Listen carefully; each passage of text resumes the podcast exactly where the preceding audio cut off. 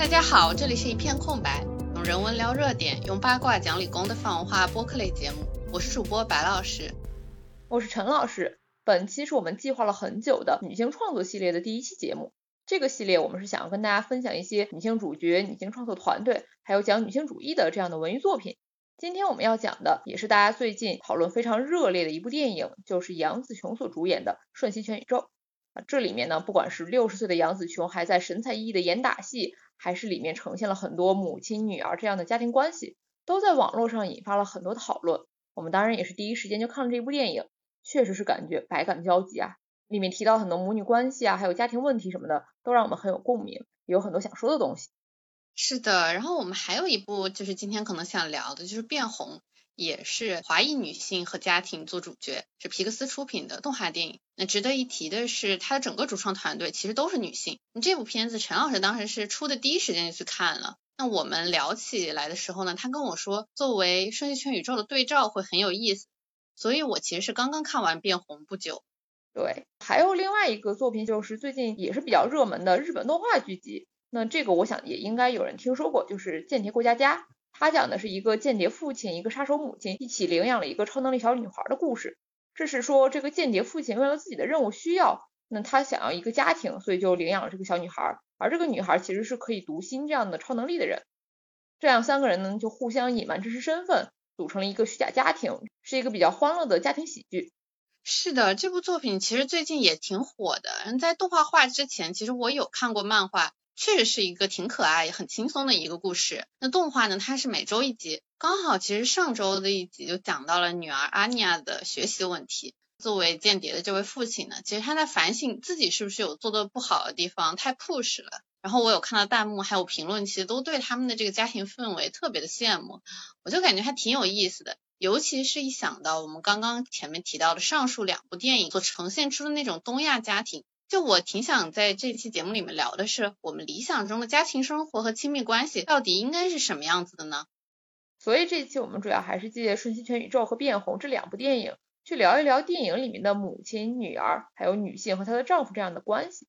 那可以说，家庭关系这方面真的是很多东亚小孩终身都要面对和处理的问题。我们看那个父母皆祸害豆瓣小组也能看到，原生家庭理论在简中语境里非常风靡、非常火，也是因为确实很多人的家庭里面都有着各种各样的问题。那毕竟我们儒家嘛，传统就是君君臣臣、父父子子，亲子关系一开始就是作为权力关系的一种，还有家长权威啊、孝道啊这种文化道德约束。同时，我们还得注意到，就整个我们的更大环境里面是使得个体有普遍的失语、失权的。这种失权也会反馈到他们的小家庭中，那他们的子女就成了父母去舒展自己的权利欲望、转嫁社会压力或者自己的期待的一个最好出口。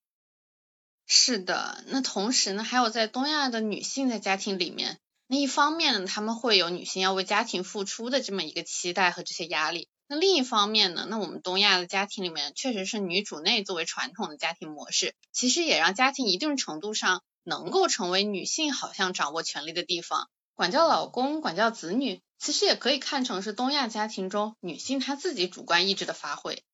但是呢，这种管和被管的关系就非常容易让亲密关系变得不健康，然后又从另一个层面带来痛苦。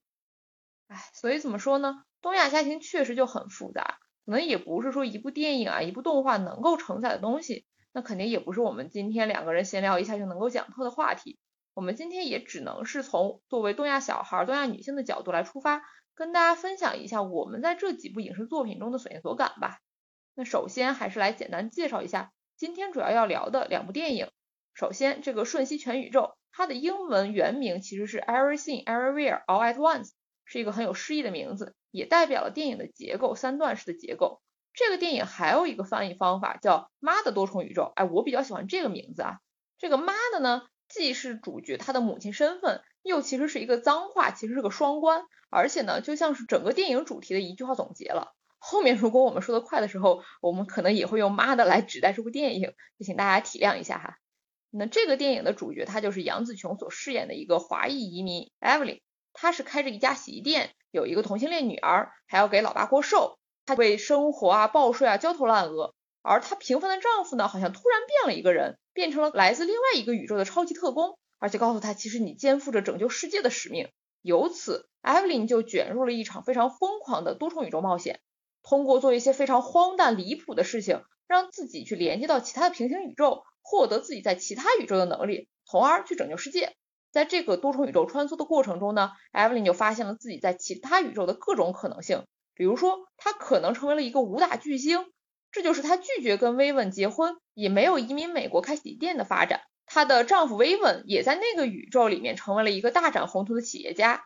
那其他宇宙呢？还有艾弗琳和她非常痛恨的那个报税官成为了一对同志情侣的故事。那个宇宙里面是所有人的手指都变成了热狗，一个热狗宇宙。那也是在这样的一个穿梭多重宇宙的过程里面，艾弗琳发现哦，原来威胁了宇宙安全的最大 BOSS 其实是她在那个阿尔法世界线里面，她作为一个科学家生的女儿，她就是疯狂激娃自己的女儿，结果激过了头。导致女儿彻底走向了虚无主义，成为了一个大 boss。最后结尾的部分是母亲和女儿终于达成了和解。不过这个和解也是简中大家比较诟病的部分。一种比较普遍的声音就是说，还不如停留在放手那里，大家一别两宽，各自欢喜。这里面其实就涉及到我们老中人、老中家庭又拧巴又欲说还休的那些部分了。我们后面也想展开聊一聊这个东方特色的一种家庭关系。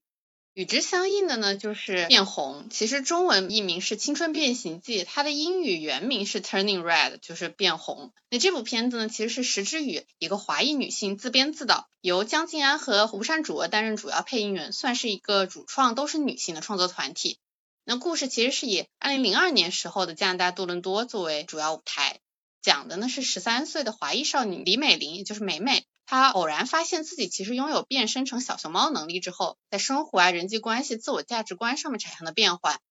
那主要主题就是青春期的转变啊、家庭关系啊，还有他友谊等等。那电影的核心设定就是美玲家族所有女性成员其实都有变身成为红色小熊猫的能力。那这是祖先心仪当初为了抵御外敌向神灵祈求所获得的力量。到了现代，这种力量却变成了令人困扰的诅咒。在情绪化的时候呢，就容易变成毛茸茸的大型小熊猫。那为了避免失控呢，需要封印掉这股力量。在骤然发现自己会突然变成红熊猫之后的美美，她猝不及防的同时呢，也没有办法正确处理自己和母亲的关系，因为她发现自己已经越来越难以扮演母亲心中那个乖乖女儿了。在经历了母亲因为愤怒变成超级大的小熊猫，把体育馆都踩塌了之后，这部电影的结尾其实也是一个母亲与女儿的和解戏份。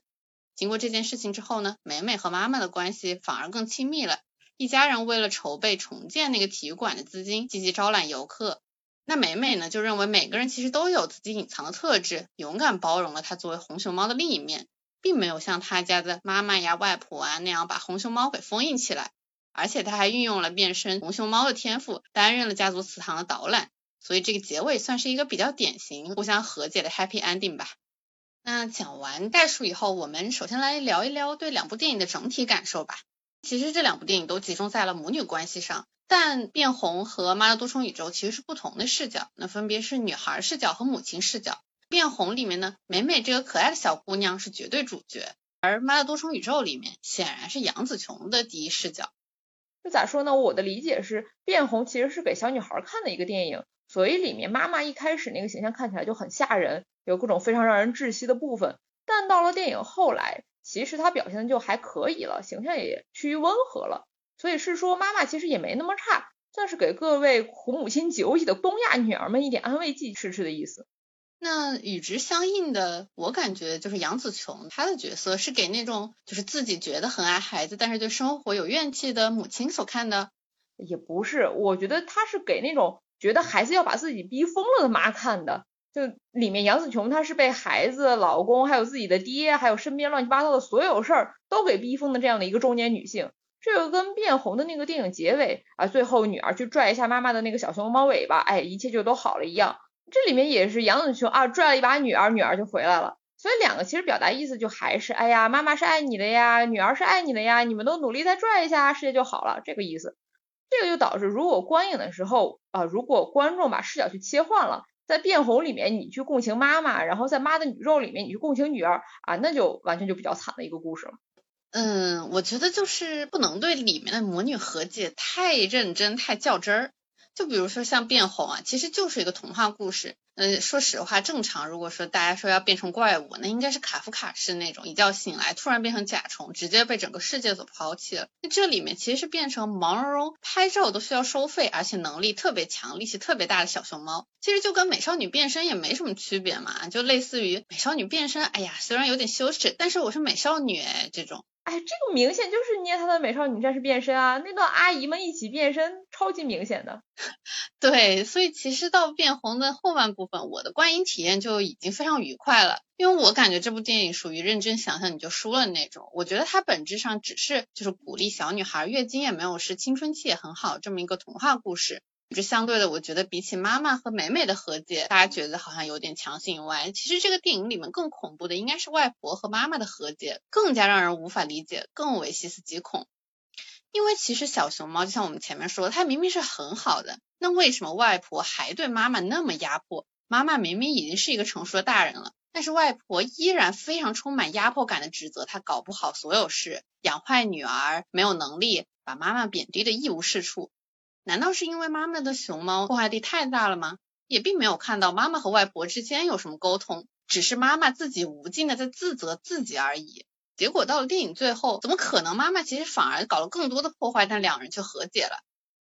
哎，这里面我觉得外婆能够原谅美美，其实就是那种隔代亲啥的嘛。还有就是人老了，心里也变了，反正本质还是童话故事，就不要细想。变红里面就是妈妈是真的就很悲伤嘛，因为她既是母亲又是女儿，而妈的宇宙里面则是反了过来。就我作为一个女儿的话，确实是觉得，就像很多人所说的，停在杨紫琼放手那个地方会更好一些。但是话又说回来，就妈的里面这个杨紫琼演的这个妈，其实也已经很好了。她一开始其实也基本是接受女儿的性向，最后甚至把女儿这个就直接跟外公也说了，也接受了女儿的不成功啊什么的。这里面的女儿其实也没什么问题啊，她不就是同性恋加上退学大学了吗？真的就失败到不可接受吗？也没有吧。就所以我觉得这两个电影里面都是很逃课的部分，是设置了一个其实没有太大问题，大家都互相爱着的这样的一个家庭环境。在这种环境里面，那确实是无论发生什么问题都可以靠回归爱呀，靠和解来解决。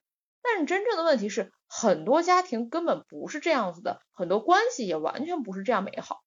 是的，那理论上咱就先不说东亚妈和东亚孩子吧，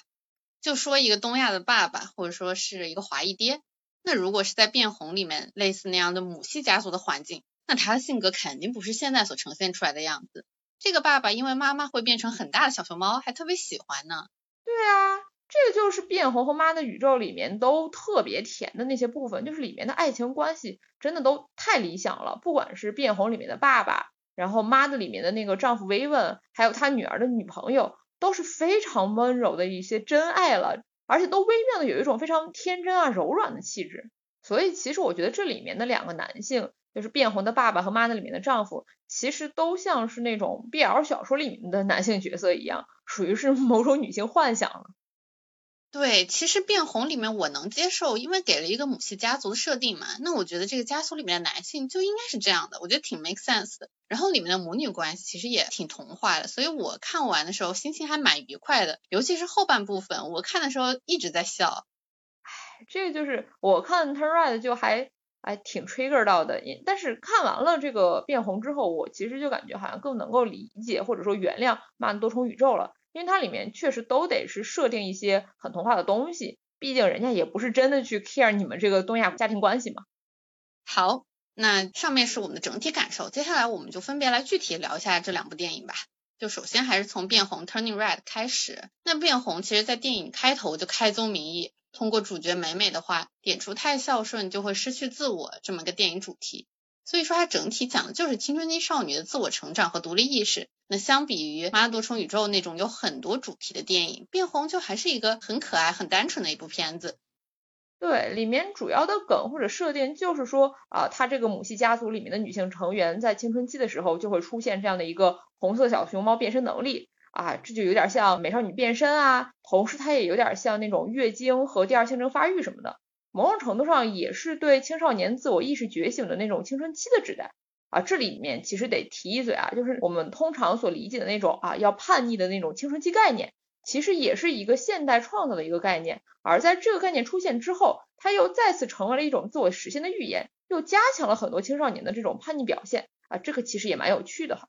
是的，不过变红里面的红熊猫虽然说是青春期发育时候出现的，但是它的力量其实会延续终生，所以也不能说完全就是青春期概念的具象化，感觉更像是自我和独立意识。而且这个设定完全就是一个大型的物理外挂嘛，非常的童话故事。因为红熊猫真的很可爱啊，而且在电影里面也呈现出了这种可爱，毛茸茸还有个大尾巴，所有人看到都会喜欢它。从这个角度来说。就把电影的主旨理解为让女孩勇敢的面对自己青春期的身体变化，还挺好的。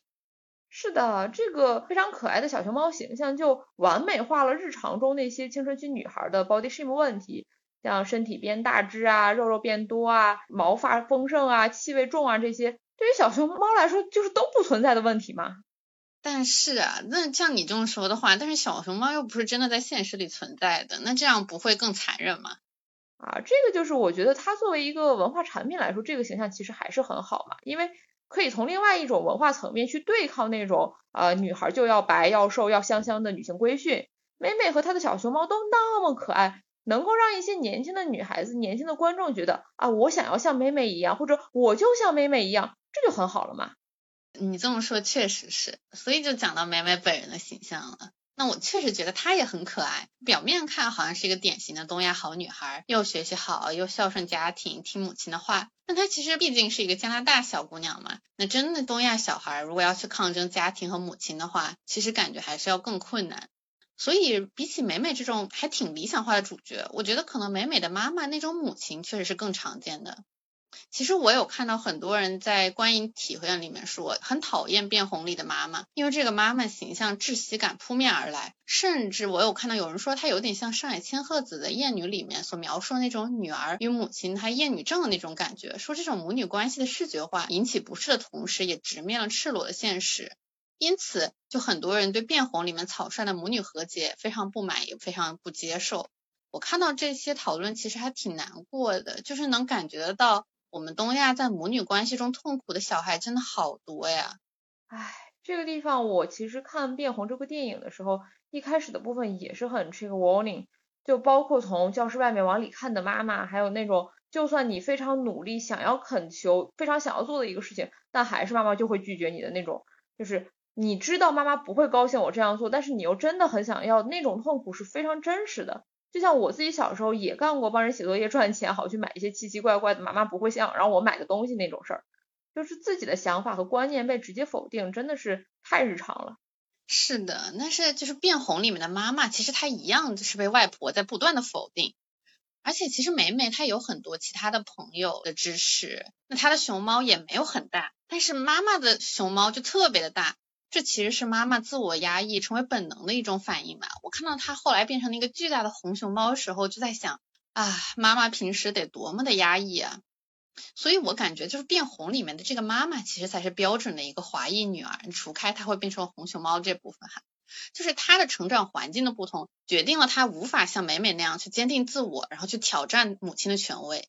她被严格对待的这种教育结果，就是她的教育方式传承了下去。那他被压抑的小熊猫的天性，所以他当然也不知道要怎么样去正确对待他的闺女。而且哦，结合外婆一直在灌输的红熊猫根本就不好的理论，他在电影一开始对于女儿那种过度保护的欲望，就其实看起来也挺正常，想想也还是比较合理的了。而且其实 Turning Red 还有一个问题就是，如果妹妹她可以保留自己的小熊猫，为什么妈妈就必须再次封印呢？难道是因为除了自我封控就没有其他方法来控制她的情绪吗？这个地方其实是不能细想的，因为细思恐极啊。我其实看完的时候有点感觉，就是经历过这次事件以后，妈妈只会变成更大的红熊猫，因为她又要成全女儿，又要去成全自己的妈，她没有和自己和解的渠道，因为一直给她灌输的就是那些东西啊。而且她和自己的妈妈，就是电影里面的外婆，也并没有任何的和解渠道。不过如果往轻松想的话，那妈妈的封印也可以理解为妈妈为了少赔点钱吧。因为妈妈的熊猫实在是太大了，是吗？对，就比如万一再失控压塌一个体育馆，他们家就真赔不起了。从这样想可能会轻松一点。对，那这样说完母亲的话，再聊一聊《变红》里面戏份不多的那个爸爸。我觉得这个爸爸形象看似是那种传统的沉默 daddy，但是往后看就会发现其实并不传统，还蛮好的。不知道白老师你怎么看哈？是的，我觉得比起那种隐身的，就是典型的父权体系下面的父亲，其实美美的爸爸更像是承担了传统家庭里面母亲的那个角色。不同于很多人会指责，哎呀，父亲又在家庭关系里面隐身了。其实我觉得这个家庭设置反而是变红里面的优点，因为它打破了东亚家庭的传统刻板印象。变红里的父亲其实是一个家庭主妇，他们家族祭祀的也是女性祖先，其实是一个标准的母系家族。那这个父亲就并不是传统东亚家庭里面隐身的那种家庭实际掌控者，只是跑去让妈妈当恶人什么的，而是这个家庭本身说了算的就是女性，是女性在做主的。对他其实就主要就做做饭嘛，也不管事儿。包括最后他听男团偶像的歌啊，也跟着跳舞啥的，都是很打破男性的刻板印象的。其实我会觉得《妈的》里面的丈夫威文，他跟《变红》里面的爸爸是有点像的，两种夫妻模式也是有点像，都是那种强势的、很控制的女性和一个柔软、没啥攻击性的男的。感觉这种夫妻组合其实也很经典，挺常见。微妙的有一点点像是春晚我们常见的那种小品组合，还有国内小叉叉系列那种夫妻。哎，不过得说啊。不管是妹妹的妈妈还是 Evelyn，她的形象都比春晚小品里面那种暴躁老婆复杂和立得住的多。里面的男性也不是那种啊看似怕老婆，实际还是大男人撑得住。不管是美美爸爸也好，妈的丈夫也好，其实这两个人物形象都更接近于传统戏剧冲突里面的女性角色，尤其是妈的里面的那个老公威文。他在主角打到最后的时候，哎，靠说话给他加 buff，这个就真的很像那些大男主动作片里面女主角干的事情嘛。对我其实觉得 Vivian 就不是我们国内影视会拍的那种男性形象。那不管是小叉叉系列里面的黄磊啊，还是像爱情神话里面的徐峥啊，那看起来好像是哎呀很温和，哎呀上海男人没有刻板印象。但其实我就像徐峥在爱情神话里面体现了，他被富婆睡了，哎呦心里还是挺不爽的。但是 Vivian 就没有这样，他就是在乎感情，想要亲亲，要抱抱，要关爱，就还挺像刻板印象里面的女性那种。对，所以我还蛮喜欢薇问的，尤其是他到处贴的那个 Google Eyes，真的超可爱。就里面也说了，Vivian 他就是一个过于柔软，而且还有点傻，也蛮有趣的一个人。反而是里面杨紫琼那个角色，她一开始对老公不满，这个不满其实是挺刻板印象的，是那种嫌老公不够上进，不够男人啥的。是的，其实我觉得薇薇的形象在电影里面有一点欲扬先抑的那种，她一开始就显得很软弱，做事也做不好啥的。我一开始看的时候也有些误解，还跟陈老师讨论了一番。不过看到后面，我感觉啊，确实本质是一开始呢，其实是杨紫琼视角里面对她的不满，而且这些不满其实主要集中在工作上面嘛。我感觉就是看起来他俩可能确实是不适合一起创业的两个人，而杨紫琼实际上一开始头疼到崩溃的报税问题，那本质上其实是工作的一部分。就她和老公其实合伙创业不合适，就算后来达成了和解，那也不能解决自己上工作难题以及他们俩工作上不合拍呀。对，这个就像你 paper 写不出来啊，实验做不顺利这种东西，就算你有亲密关系支持啊，互相理解啊。那你搞不定还是搞不定，焦虑的也还是焦虑嘛。对，就是这其实是我们俩都感触很深的东西。那这样我们就顺着接着讲这个妈的多重宇宙了。那这部电影其实在海外和内地的口碑可以说是相当两极了，海外票房一直在涨，应该已经是 A 二四发行电影里面北美票房冠军了，可以说好评如潮，叫好又叫座。但是在国内豆瓣评分从最开始八点九一路降到了七点八，那为啥偏差这么大呢？感觉大家对电影的理解就还有挺多不同的，我也有观察大家在网络上的讨论，那包括对最后母女和解的接受程度，有人看了十分感动，有人就非常生气。那这些评价差异啊，以及对最后结尾的接受与否，可能是因为大家对这部电影的理解不同。那最主要的点就在于这个多重宇宙到底是不是真实存在的，还是说只是杨紫琼报税过程中的幻想？不接受和解的很多人就会认为。啊，如果不结婚生娃，他就是这么精彩。最后的和解，就像重新为了家庭舍弃事业、舍弃精彩人生那种老套说教，就让人感觉哇，家庭实在是太沉重、太枷锁了。你这种和解就挺没意思的。那这里其实就有个问题啊，为什么杨紫琼这个她开洗衣店的版本，这个现实就好像啊真的很失败、很无聊，就不够让观众买账呢？难道就是因为跟影星比起来，洗衣店老板娘的生活她就是不值得过的吗？这种想法。本质上是不是又是一种精英主义啊？还有被那种社会观念绑架的一种对成功的局限想象，甚至说这种跟影星比起来，洗衣店老板娘就不值一提的想法，是不是其实是片子里杨紫琼一开始的想法呢？导演花了一部电影 N 个宇宙，让电影里面杨紫琼饰演的那个妈妈接受了自己的日常生活，其实也不错。但是可显然，就很多观众并没有同样的观念转变吧。而且我说到底，这个现实真的有那么烂吗？还有车有房，还有一个店铺洗衣店生意那么好，而且还有一个特别爱你的温柔老公，然后他还可以办整个社区都来参加的 party，真的有那么失败到不可接受吗？哎，以及说到这里，我又想吐槽一句，哎呀，报税搞不定，洗衣店混乱了点，就是他整个多重宇宙里面最悲惨的版本了。只能说傻白甜老美的想象力还是不太行。就像小丑里面，其实他已经是社会底层，但他依然拥有两室一厅。哎，这就是，其实我觉得是这样子的，因为在电影开头的时候，薇薇也说啊，我们这么幸福，这么成功，爸看到了也会为我们高兴的。但是 Evelyn 他自己不这么认为。或者说他已经内化进去的那个他爸的想法不这么认为，他在整个人生中都在不断的用他爹的眼光去审视自己，也因此这样的恶性循环下呢，就不断加剧了他对生活现状的不满，因为他的爹其实从来都看不到真正的他，也从来都不认可他，那他当然就很痛苦啊，他不断的要去证明自己，然后在证明自己的过程中又不断用内化的那个爹来自我批评、自我否定。甚至我觉得他办的那个 party 感觉也是给他爹办的，就是用来证明啊我们过得就是很好很成功。但是这个就导致他同时还要为办这个 party 怎么办办不办的好来操心来痛苦，可以说就是一种东亚纠结吧。所以从这个点上，我觉得这种别人看着没啥问题，但自己就是过不舒服的境地其实也很普遍，尤其是这种一切事情都是为了别人的眼光、别人的认可而努力的情况。对，所以我也这么觉得，就。说到底都是杨紫琼这个角色他爸的锅呀，那不认可孙女的同性爱人的也是他，不认可自己女儿现在的生活的也是他，甚至最开始把女儿赶走啊，说薇薇不好的还是他，这种老爹男才是罪魁祸首嘛。我其实感觉这个电影如果杨紫琼要和自己和解的话，应该是想开点，不要再内化自己父亲的眼光审视自己，而不是老去 judge 自己的女儿。对呀，所以最后他还是就是接受了嘛，他也跟他爹说啊，我就是这个样子，我女儿也就是这样子，但是 OK 嘛。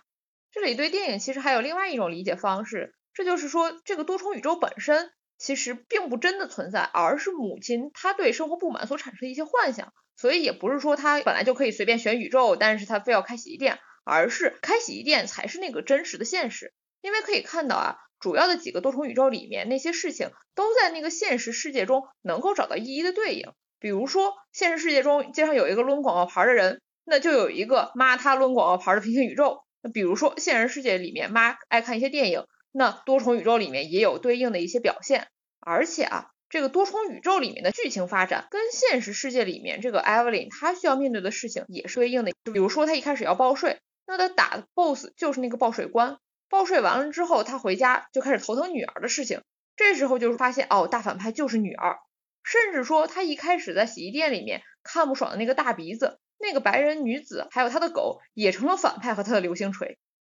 是的，就是这种解读方式。其实 B 站有一个就是切片电影也是这么解读的，就是把多重宇宙解读为女主的欲望投射。你像功夫啊、电影啊、京剧这些非常符合刻板印象中东亚符号，也是女主思想观念被束缚啊，对成功想象单一的这么个象征。而女儿的现代化甚至后现代的造型，是她身上所反映青年一代在现代科技社会中被信息流冲击的那种迷茫啊、虚无主义。那就是说。如果咱们不把多重宇宙拯救世界的事情当真，就只是把它看作中年女性自我梳理的这么个工具，那伊芙琳在想象的多重宇宙冒险中处理自己原生家庭问题啊，处理自己感情欲望、人生的失败和懊悔，那这样的话和解就是理所当然的，或者说整个多重宇宙的出现，那就是为了最后的和解嘛。那这里也不光是说母女和解了，而是说就是杨紫琼饰演的这个母亲，她和自己整个的人生和解，和自己的控制狂和解。那也有看到不少吐槽说，那母女最后都没有啥进步啊，妈妈最后也没放手，甚至都没有改变，继续使用家长威权啊，去抱怨控制，用这样的方法来表达爱。那我想说，就很有可能这就是电影的重点啊，就是他对这个差劲自我的接受。他做的事情好像没有什么改变，他其实改变的是做事时候的心态。她从一开始的焦躁啊、自我怀疑，到最后的坦然、自我接受。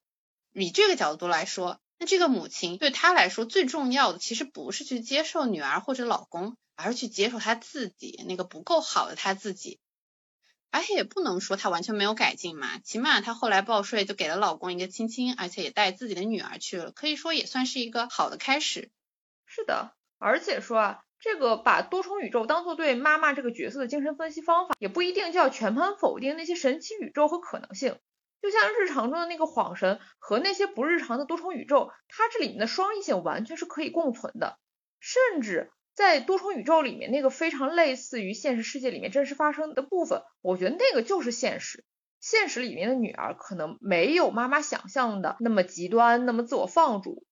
她最后其实还是去接受了她的妈妈就是这样会说一些自己不想听的话。但是大是大非，也就是说她那个性向接受啊，人生选择的接受上面还是有一些小小进步的。这个妈的角色呢，也是退了一步，她说了这个 Do everything you want。最后也是接受了，OK，我们母女可能都是 loser，但是我们还是可以爱彼此这样的一个和解嘛？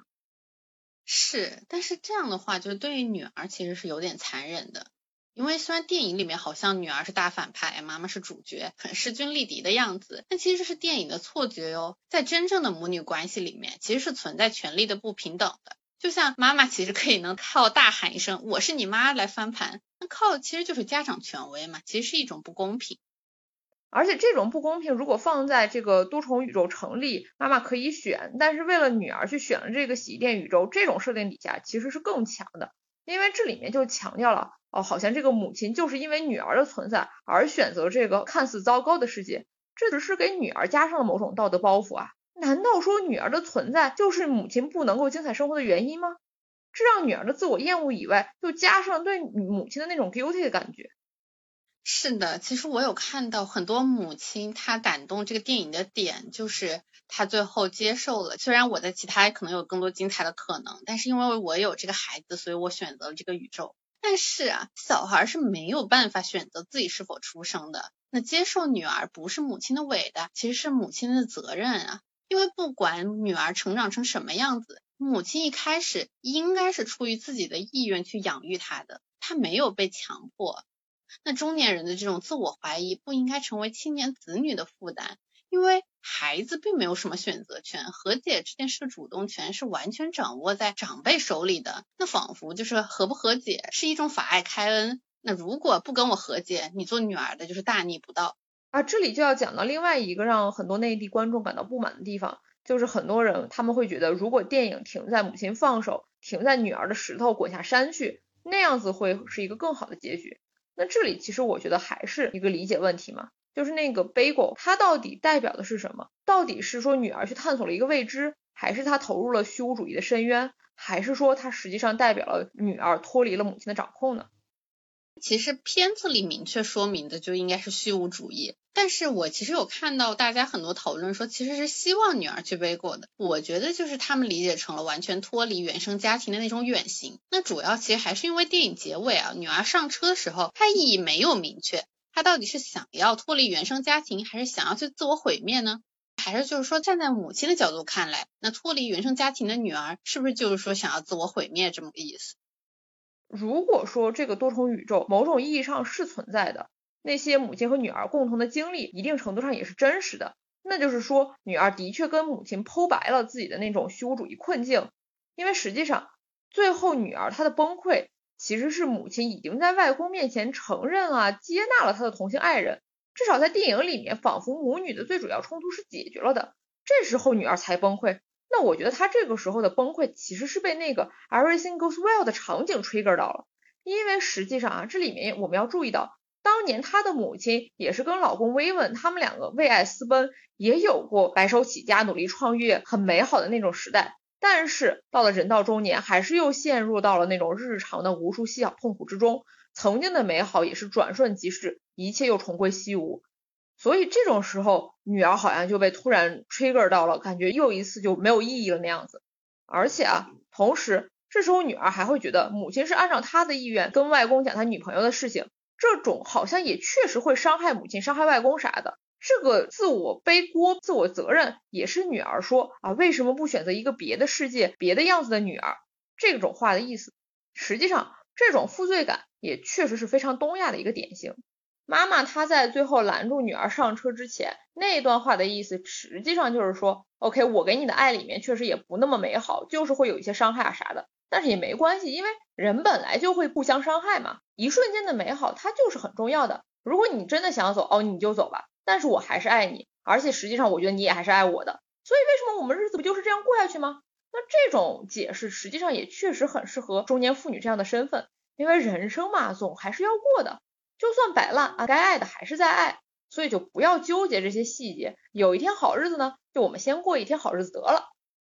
是，那这还是就是说多重宇宙是一定程度上真实的这么一种理解。那还有一种就是前面我们说的那种理解，就是如果多重宇宙完全是母亲的幻觉，其中女儿自白那就变成完全是母亲视角的解读，就不能作为真实的答案了。那这个故事就太惨了吧。甚至妈妈幻想那什么都不要啊，被虚无主义所困的女儿，很有可能也并不真实，是母亲一厢情愿给女儿的离开找理由，又给女儿对自己的爱找依据。那母亲视角里面脱离自己的女儿，就像是进入了黑洞，也跟片尾妈妈去抱怨女儿不主动联系自己很一致。但很有可能，母亲这种抱怨和控制，就是女儿忍痛逃离的原因。和变红里面的妈妈一样，其实杨紫琼所饰演的这个母亲，也是一个典型的华裔女儿。因为他自己的父亲从来不满他，不关心，不承认他的成功，那他对女儿也是千言万语，最后都只会说你又胖了，少吃点，用这种 body shame 去表达自己的关心，把控制当做爱，这其实是一种典型的路径依赖和习得性无助的惯性。他最后也并不是理解女儿，放手女儿，而是用一声大喊不准这样跟我说话，我是你妈，来扳回一局。哇，实际上还是用家长的权威去压制女儿，这个东亚味一下拉满。而这种让我有点难受的话，居然会成为高光大招，也只能说，唉，一声叹息。女儿在母亲最后一番道德绑架也好啊，抱怨也罢，总之算是爱的表白之后，也回忆相拥痛哭啊，事情就好像这么变好了。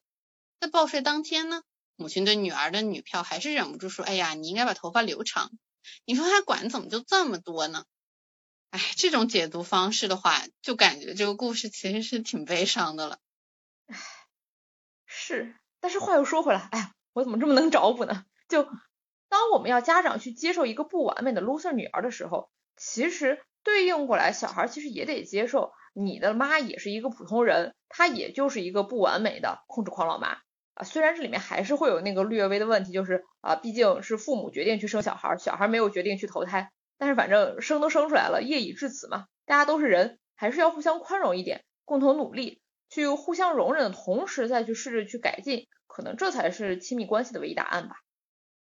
对，所以我感觉这就是导演想表达的东西。所以说，女儿驱车去离开那个结局，确实很多人都会觉得很爽。但电影并不打算这么拍，毕竟啊，北美这么个宗教文化下面的这个 We are family 的主旨，那对家庭生活的重视啊，对家庭成员的重视，其实和东亚那种缺乏界限、微妙的殊途同归了。那或者说就是。一走了之，至少在电影中的这个设定冲突关系下，那在导演看来就不是最优解了。那显然就是因为这是就像大家对两部电影的指责一样的，那两部片子里面每个家庭成员都明明深深爱着对方，哎，这种家庭关系其实相当理想化了。那现实远远比这个要残酷的多。对，就是这种大家确实真的爱着话，那确实和解也没关系。但是就从网上对这个电影的评论里面，其实我们是可以看到。在现实中还有很多其他的爱的关系，或者说不爱的关系的例子。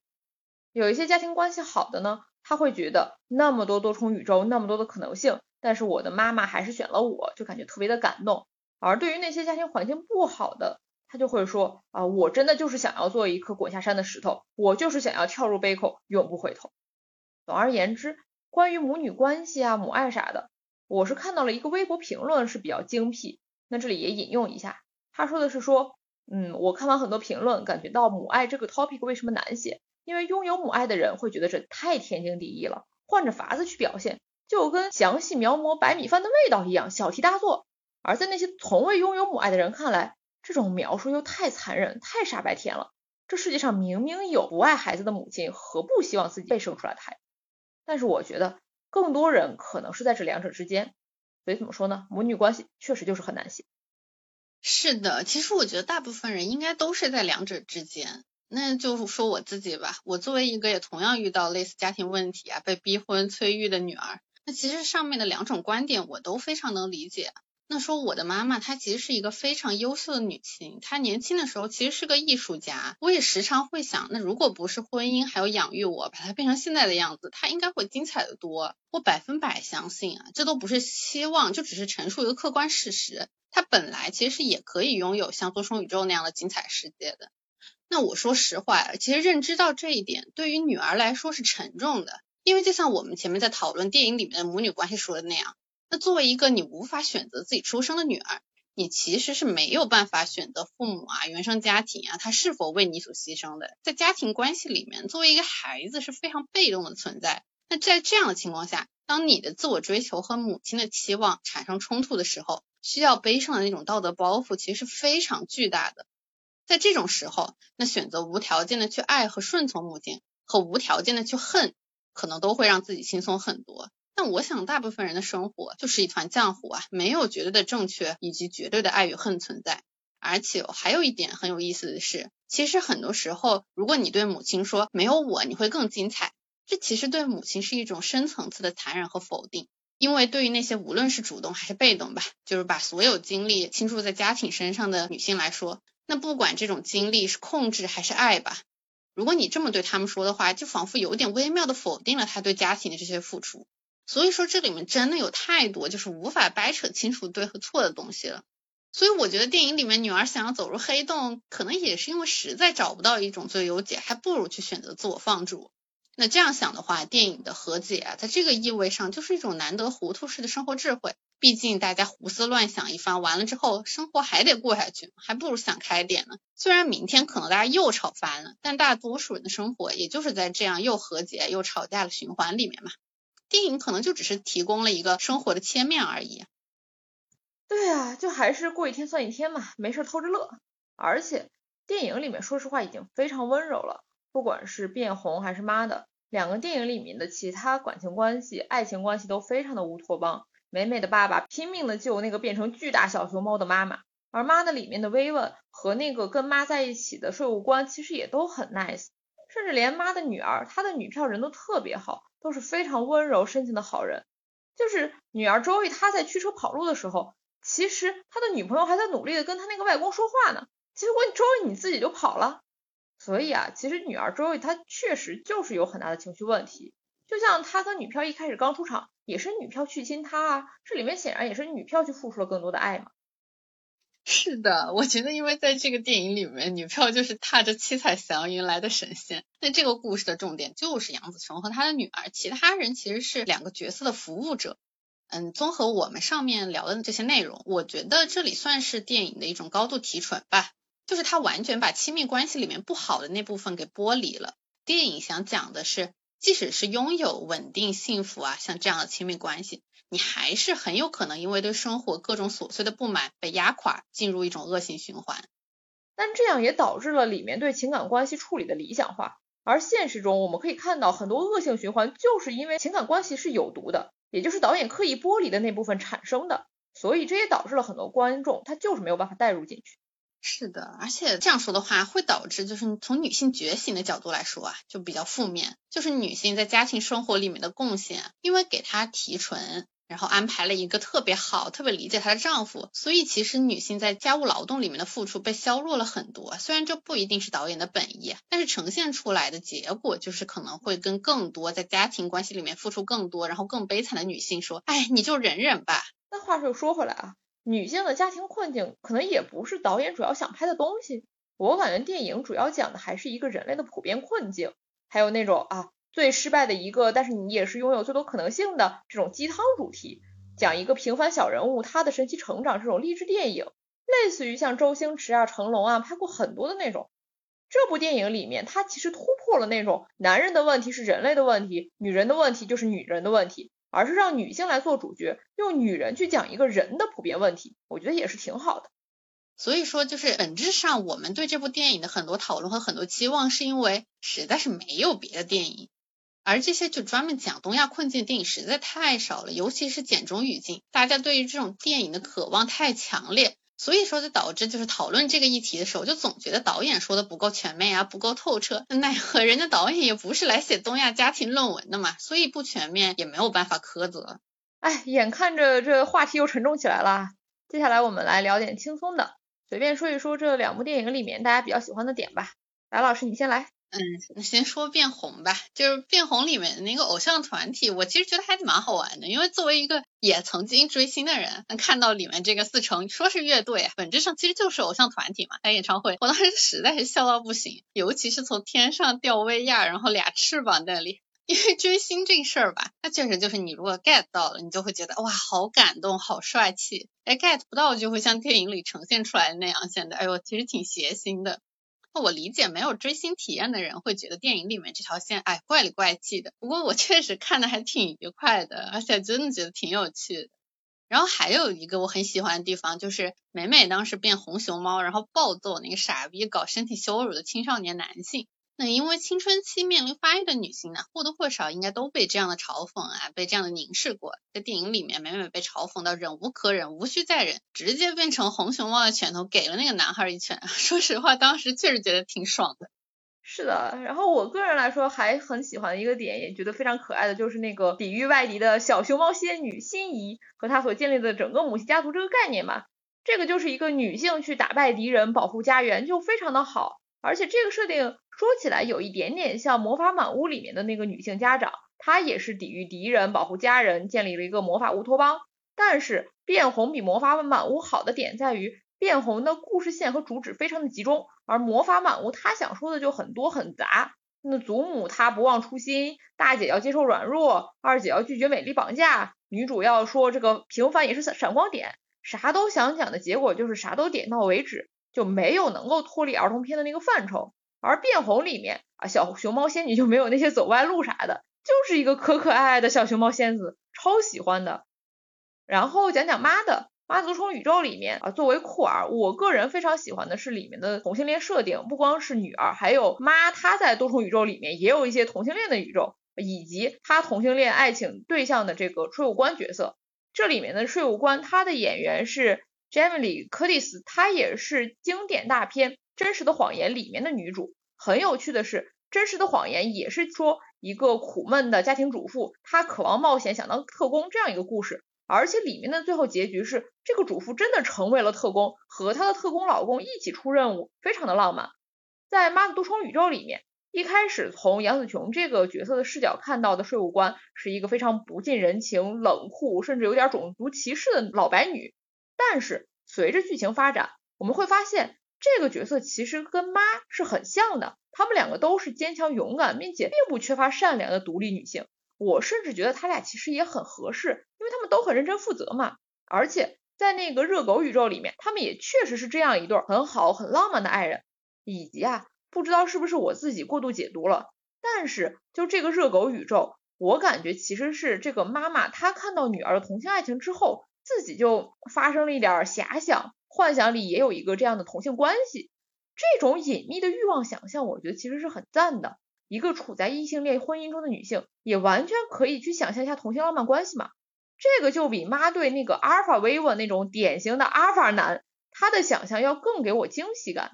值得注意的是，妈妈她对浪漫电影的那种喜爱和想象，也正是在这个热狗宇宙这段同性关系中得到了实现。两个人就像电影里面一样共舞的镜头，真的非常的美。虽然他们是热狗手指啊啊，对，这个热狗手指也是我非常喜欢的一个点。就一开始正常手指的猴子和热狗手指的猴子打架，就捏他了《太空漫游2001》里面那个猴子打架的镜头。而且后面两个女性互吃手指调情啊，又荒诞又好笑，但是哎，真的也很浪漫嘛。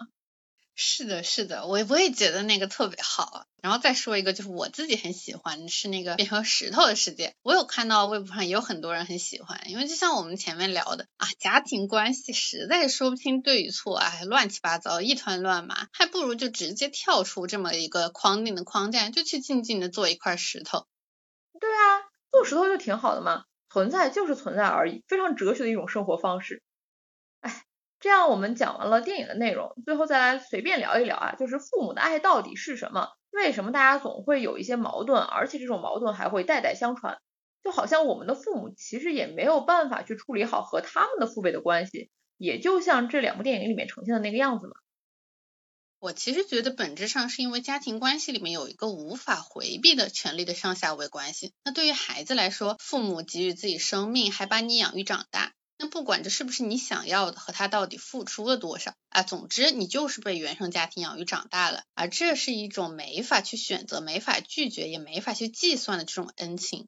那如果加上我们传统的这么个儒家思想，那就变成了更加沉重，上升到了伦理道德的这种压迫性。那这里面权力的上下位实在是没有办法去忽视的。那就像最为经典的哪吒的故事，你想要去反抗这套体系，其实是需要付出非常惨烈的代价的。那这可能就是为什么《间谍过家家》里面那个拼凑的家庭，反而成为了很多人心中理想的家庭关系。那对标《妈多重宇宙》里面的核心矛盾的话，其实间谍父亲和杀手母亲，他们俩收养孩子，并不会改变自己的工作和人生轨迹。而这个孩子其实反而是他间谍工作的一部分嘛，他担心的顶多就是，哎呀，任务如果失败了怎么办？所以他需要去逼迫女儿阿尼亚学习。比起《妈多重宇宙》里面那种背负全宇宙所有可能性的那种包袱，相对于来说，我觉得没有那么沉重，所以就好很多。不过你说的这部分在东亚家庭里面，感觉更多的是作为小孩的包袱哎。那我还是觉得，呃，工作关系本来里面的上下级就是比家庭里面的上下位权力要小很多的。因为东亚家庭讲的是天地君亲师嘛，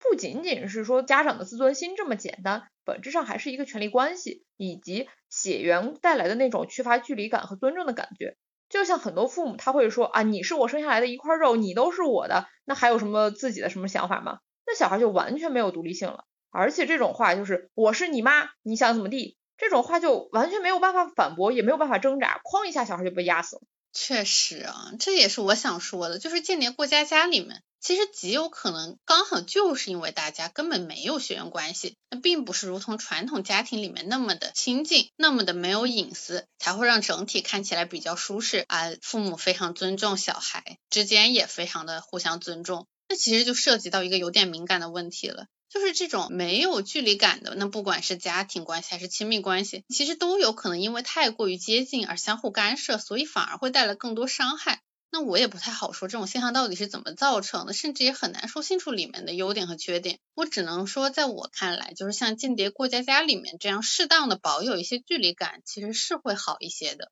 唉，是的，因为现在社会里面嘛，个体和个体的原子化其实是已经相当严重的。确实，大家也确实非常需要亲密关系，需要一些连接，但同时那种不恰当的、不合适的关系又充满了毒性，这有一点像那个刺猬取暖的样子啊，太近了或者太远了都不行。某种意义上，我个人是觉得，一切好的亲密关系，它的基础其实都得像是友情那样子，一种出于个人意志的一种自由选择。而像亲子关系这种你没得选的东西，可能也确实只能像《妈的多重宇宙》里面讲的。你要接受不完美，接受自己所有的现在，然后再去看看能做点什么吧。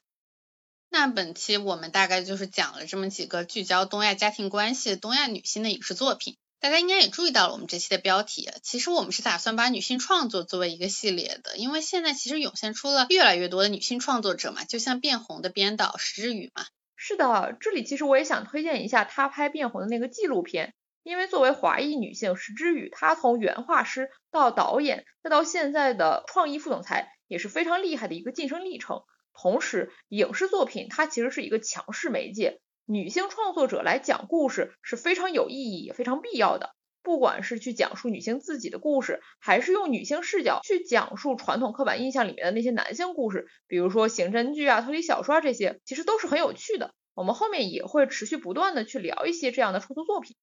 是的，如果大家还有一些自己感兴趣的女性创作故事啊，女性创作的作品，也非常欢迎给我们留言交流或者邮件跟我们沟通。那这期节目就先到这里了，大家再见，大家再见。